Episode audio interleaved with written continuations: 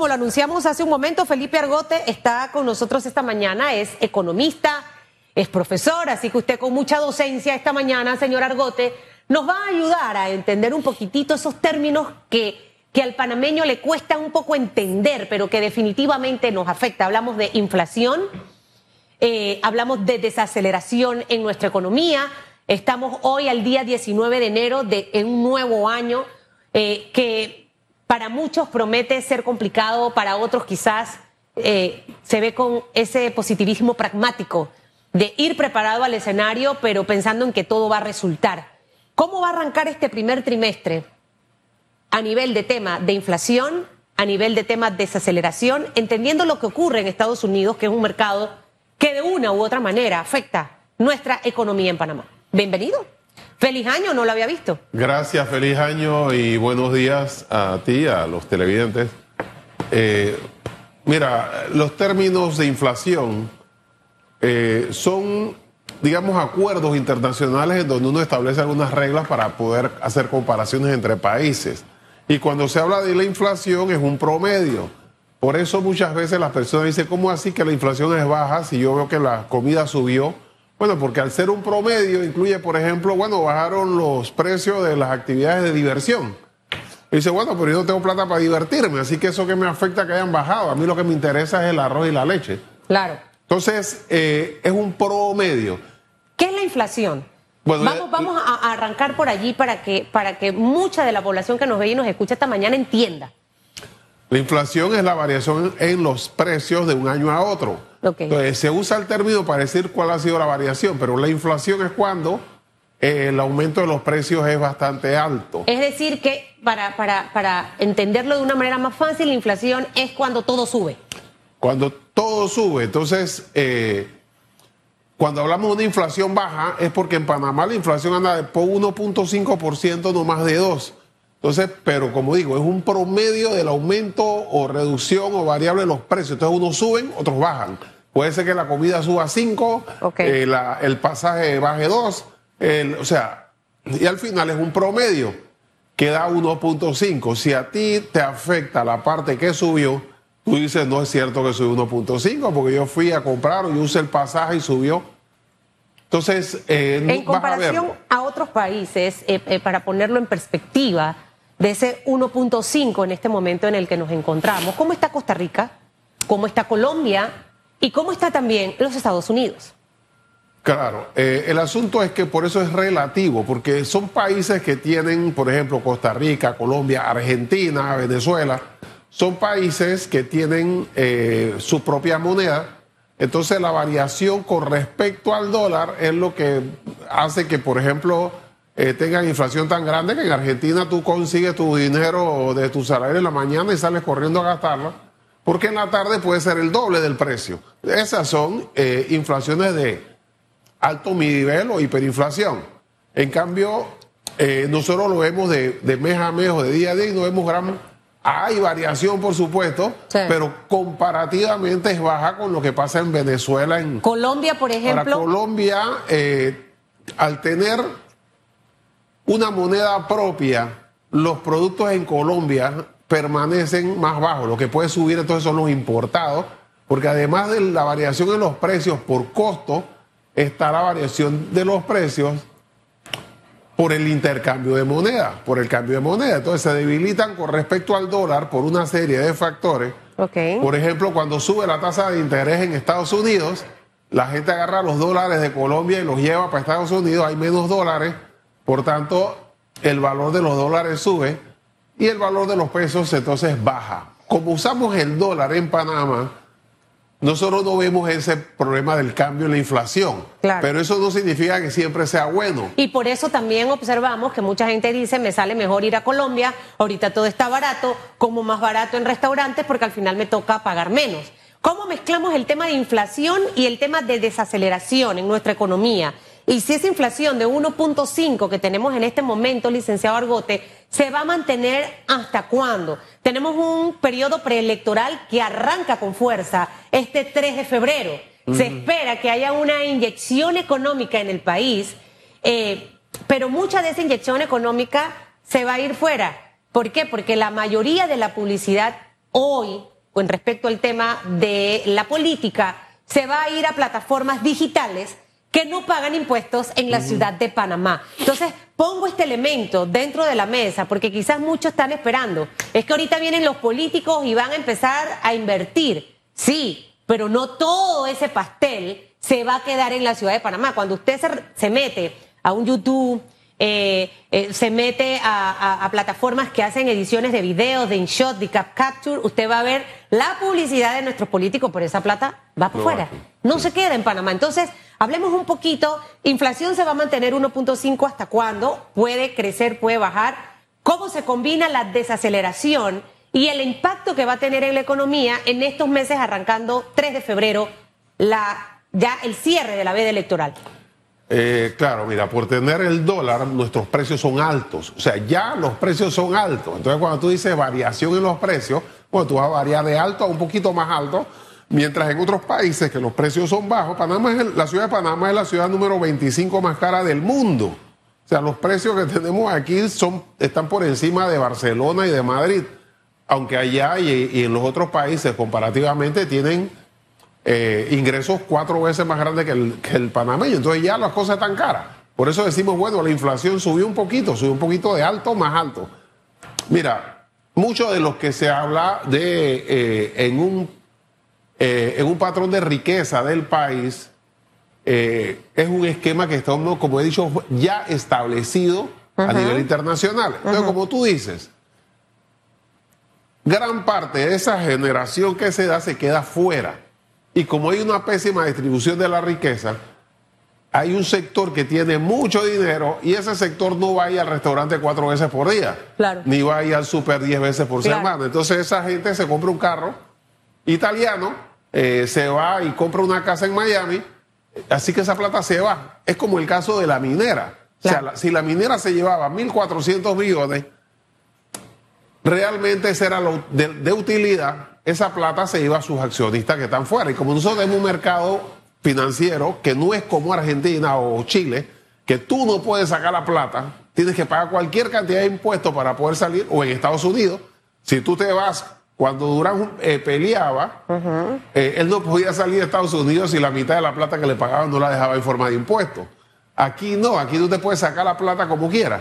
Así que esos accionistas de la minera que se ganaron 1.400 millones se llevaron esa plata aunque para los efectos de economía se marcaba como parte del crecimiento de la riqueza. Lo que se quedaba aquí eran los salarios, que no era poco, pero no era tanto como se marcaba, eh, que decían, no, el 4.5, el 3% del Producto Interno Bruto. Sí, pero ese 3% se iba, 2% se iba para afuera, no afectaba nuestra economía, se quedaban los salarios.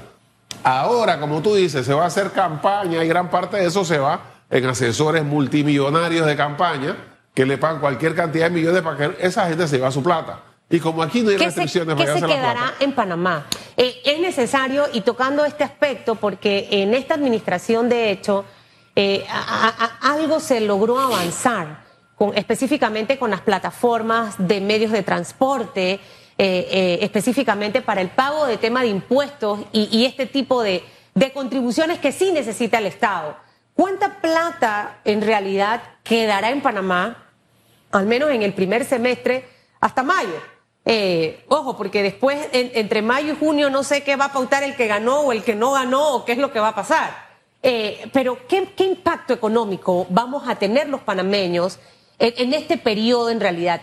¿Y hacia dónde la, clase política, que en realidad cualquiera de esos ocho puede ser el próximo presidente de, de Panamá, debiera estar pensando en que ese dinero se quede para que circule en los siguientes meses una vez culminado ese proceso de elección. Y el papel de la desaceleración económica, o sea, estamos viendo lo que ocurre en otros continentes y si de una manera u otra eso también va a tocar la economía panameña. Mira, lo que se queda aquí son los activistas políticos pagados. Lo que se queda aquí es cuando con clientelismo se, se, se regala una bicicleta no es el valor de la bicicleta. Lo que queda aquí es la diferencia entre el costo de la bicicleta que fue hecho afuera del, país y el precio con que se vende. Entonces, si no se vende a precio, prácticamente no se queda nada. ¿Qué se queda aquí de los 10, 12, 15, 17 millones que le van a dar un candidato de un partido tradicional? pues eso se va a quedar la parte que corresponde a banderolas, a papelería, activistas, la comida de los, de los que están eh, cuidando los votos, pero el asesor multimillonario que le da la plata se lo va a llevar para Chile o se lo va a llevar para Argentina o México, que es donde son los asesores que dicen que hacen, que ellos mismos dicen que hacen presidente, la mayor parte de los, de los veces no lo hacen. Esa plata se va para afuera. Esa plata, y gran parte de esa plata, sale de nuestros impuestos, porque recuerda que son subsidios electorales. Pero ahora, por ejemplo, dado que hace un minuto usted mencionaba el tema de la mina, eh, ahora tenemos este otro escenario, ya está todo el plan de cierre andando, pero lo que sí se había visto en los últimos años eh, fue un crecimiento en el área de Penonomé a, nivel comercial. De hecho, cuando usted hace una investigación con los bancos, la cantidad de préstamos, eh, el Banco Nacional solamente hace un par de semanas hablaba del número eh, en porcentaje con respecto al tema de las hipotecas, ¿no? Y tenemos el escenario también allí latente de perder nuestro grado de inversión.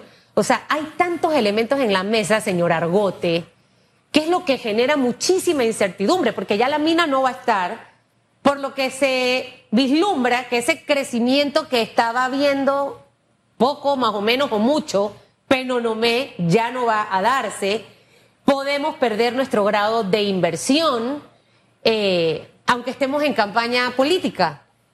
¿Cómo va a ser ese escenario para ese panameño que agarra su taxi, que sale a vender sus verduras, que está en un almacén tratando de vender para poder tener comisión y que su salario venga un poquito más robusto a fin de mes? Mira, eso es muy sencillo. La economía es sencilla. Lo que pasa es que hace difícil para que la gente crea que nosotros sabemos mucho, pero eso, mira, esas personas, ese efecto, recordando que la mayor parte de lo que se quedaba era salario. Eh, esa gente que recibe seis meses por liquidación, un año por liquidación, recupera esa plata, por tanto el efecto no es hoy. El efecto de que se le acabe la plata puede ser en seis meses, a menos que esa persona ya que tiene un capital, ponga un negocio y entonces genere riqueza. O sea, toda esa plata que se da en liquidación no se mete en un colchón, eso se va a la, economía y por eso el efecto no tiene que ser inmediato.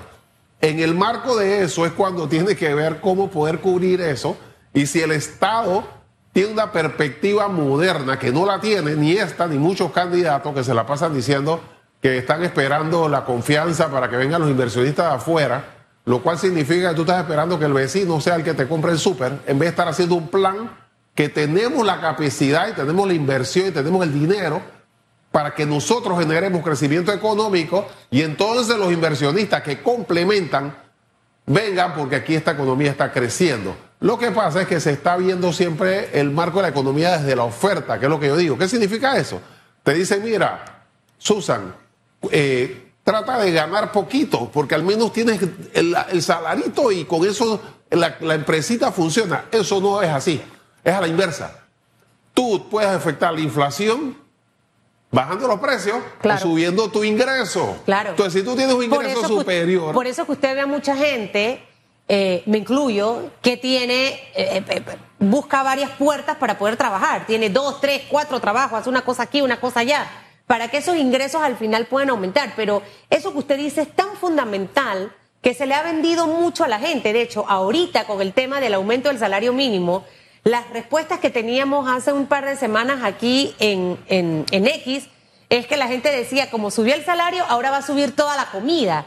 Eh, y vamos a ver que se dispara esto, que se dispara aquello. Tenemos un aumento que, que suena por ahí, que desmienten que sale de la electricidad y que definitivamente todo eso mantiene en zozobra. Entonces, ¿cómo el panameño realmente, con este panorama, licenciado Bargote, debe programar al menos sus primeros seis meses?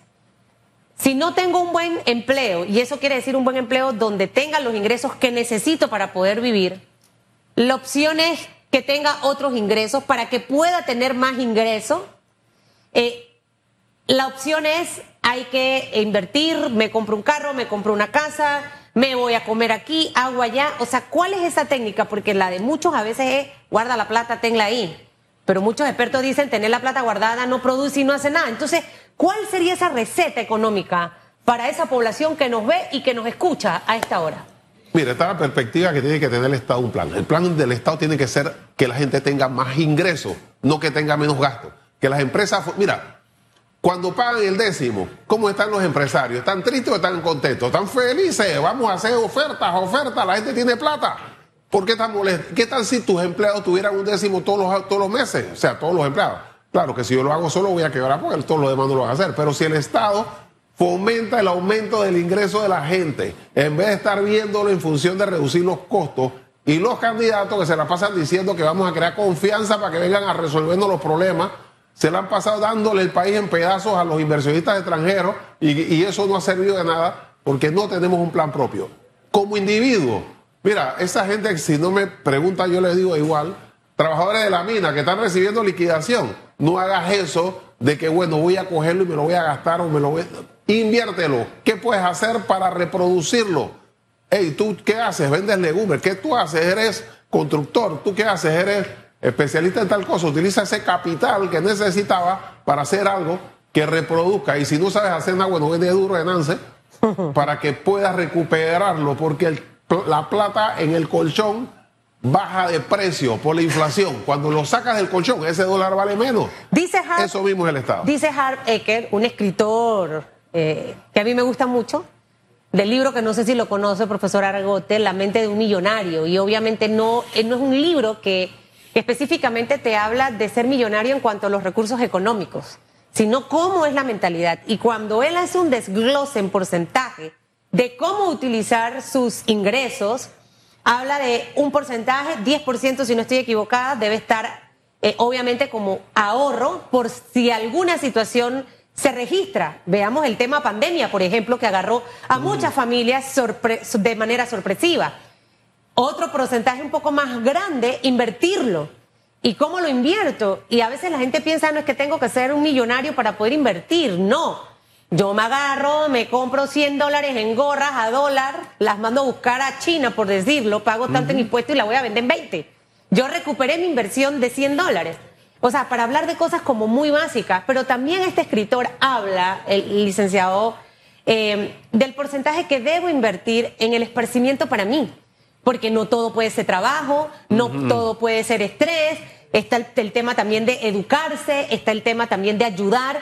Eh, esa parte porque, ¿saben? Muchos, eh, no solo los de la mina en este momento, tristemente hay empresas que están desvinculando a sus colaboradores y tienen esa platita de liquidación. Entonces, ¿será que saco un préstamo, hago este negocio? O sea, ¿es bueno o no es bueno? Porque hay desconfianza. Y sobre todo, esperando que perdamos el grado de inversión que se refleje en el aumento de la tasa de interés de préstamos personales, de hipotecas, de préstamos de auto, tarjetas de crédito y demás. Mira, si tú tienes una liquidación superior a 10 mil dólares, lo que debes hacer, si tienes un plan de negocios o quieres hacer algo, no lo arriesgues todo. Mételo en un plazo fijo y haz un préstamo sobre tu propio plazo fijo, lo cual te da una tasa de interés de 1, no más de 2%, debe ser 1, eh, lo cual siempre te mantiene con un capital que te respalda cualquier cosa que puedes hacer y no te lo consumes si te equivocaste. No te pongas a hacer cosas que no sabes porque alguien ganó plata con eso y tú no sabes cómo hacerlo. Porque mucha gente quiebra porque aprende a hacer las cosas cinco años, le toma cinco años y esos cinco años se quedó sin plata pero sobre todo el Estado, que es el responsable de la economía, debe establecer mecanismos para que la gente tenga más dinero y eso se hace mediante un agresivísimo plan de inversiones públicas. Si el tren a Chiriquí, por ejemplo, se hace, esa gente que quedó sin trabajo en la mina puede hacer una fonda, puede hacer, si es constructor va a trabajar, si es eh, comerciante va a comercializar, si es eh, inversionista va a poder hacer cosas con eso porque hay una actividad y eso es lo que hace que los inversionistas, aquellos inversionistas que necesitamos, que no son los que vienen porque les regalamos el país o porque les establecemos un enclave colonial, sino que vienen porque el país está pujante, entonces van a venir porque dice, mira, esa gente sabe para dónde va y está poniendo la plata eh, y está poniendo la inversión donde debe ser. Pero como este gobierno se la ha pasado pidiendo prestado para consumo, fundamentalmente para clientelismo, para repartirse la plata, todos los partidos eh, tradicionales, eh, por supuesto que eso se ha ido consumiendo. Sin embargo, tengo que decir muy claramente que Panamá no es un país en quiebra. Mira, ni El Salvador. El Salvador tiene un, un, eh, una relación deuda-PIB de 75%. ¿Y la nuestra? La nuestra está en 54, 55%. O sea, o sea que tampoco el panorama es tan drástico y trágico eh, de Panamá. Exactamente. El que ¿Podremos, te dice... ¿Podremos perder? Le tengo varias preguntas. ¿Podemos perder el grado de inversión? Por supuesto. ¿Eso va a ocurrir? Lo más probable. O sea, se tiene que ser demasiado condescendiente porque de todos modos hay que considerar que el país creció 7%. ¿Quién, negocia para que eso no ocurra? ¿Quién demuestra que realmente a pesar de que se cerró la mina, Panamá es un país productivo, que tiene una de las mejores economías, eh, que, nos pudimos recuperar eh, paulatinamente del tema de pandemia con respecto al tema de desempleo y demás? ¿Quién hace eso? ¿O simplemente las calificadoras eh, nos están observando? Sí. Esas son empresas privadas es como si yo te digo, mira, yo creo que la cosa anda mal. El asunto que tienen esa calificadora es que son tan importantes y tan grandes en el mundo que los inversionistas le hacen caso. Eso es todo.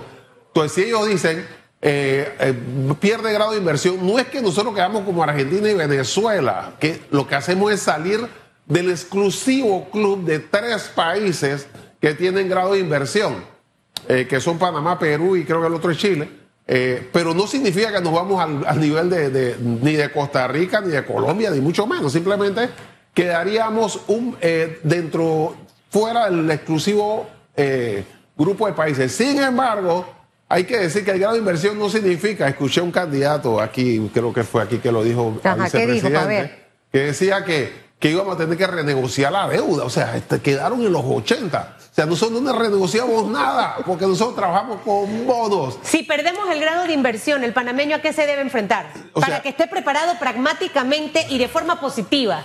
Perder el grado de inversión significa simplemente que el gobierno que venga, si pone bonos, va a tener que venderlo más, venderlo más caro. Eso Pero sería, lo que está hoy no cambia. Ok, eso sería poner los bonos para que no nos suban las tasas de interés de los préstamos o nos van a subir de todas maneras. Es que nosotros no somos Costa Rica, nosotros tenemos el, mira, de la gran cantidad de préstamos que tenemos, 9 mil dólares, 9 mil millones de dólares son de las instituciones financieras que cobran interés.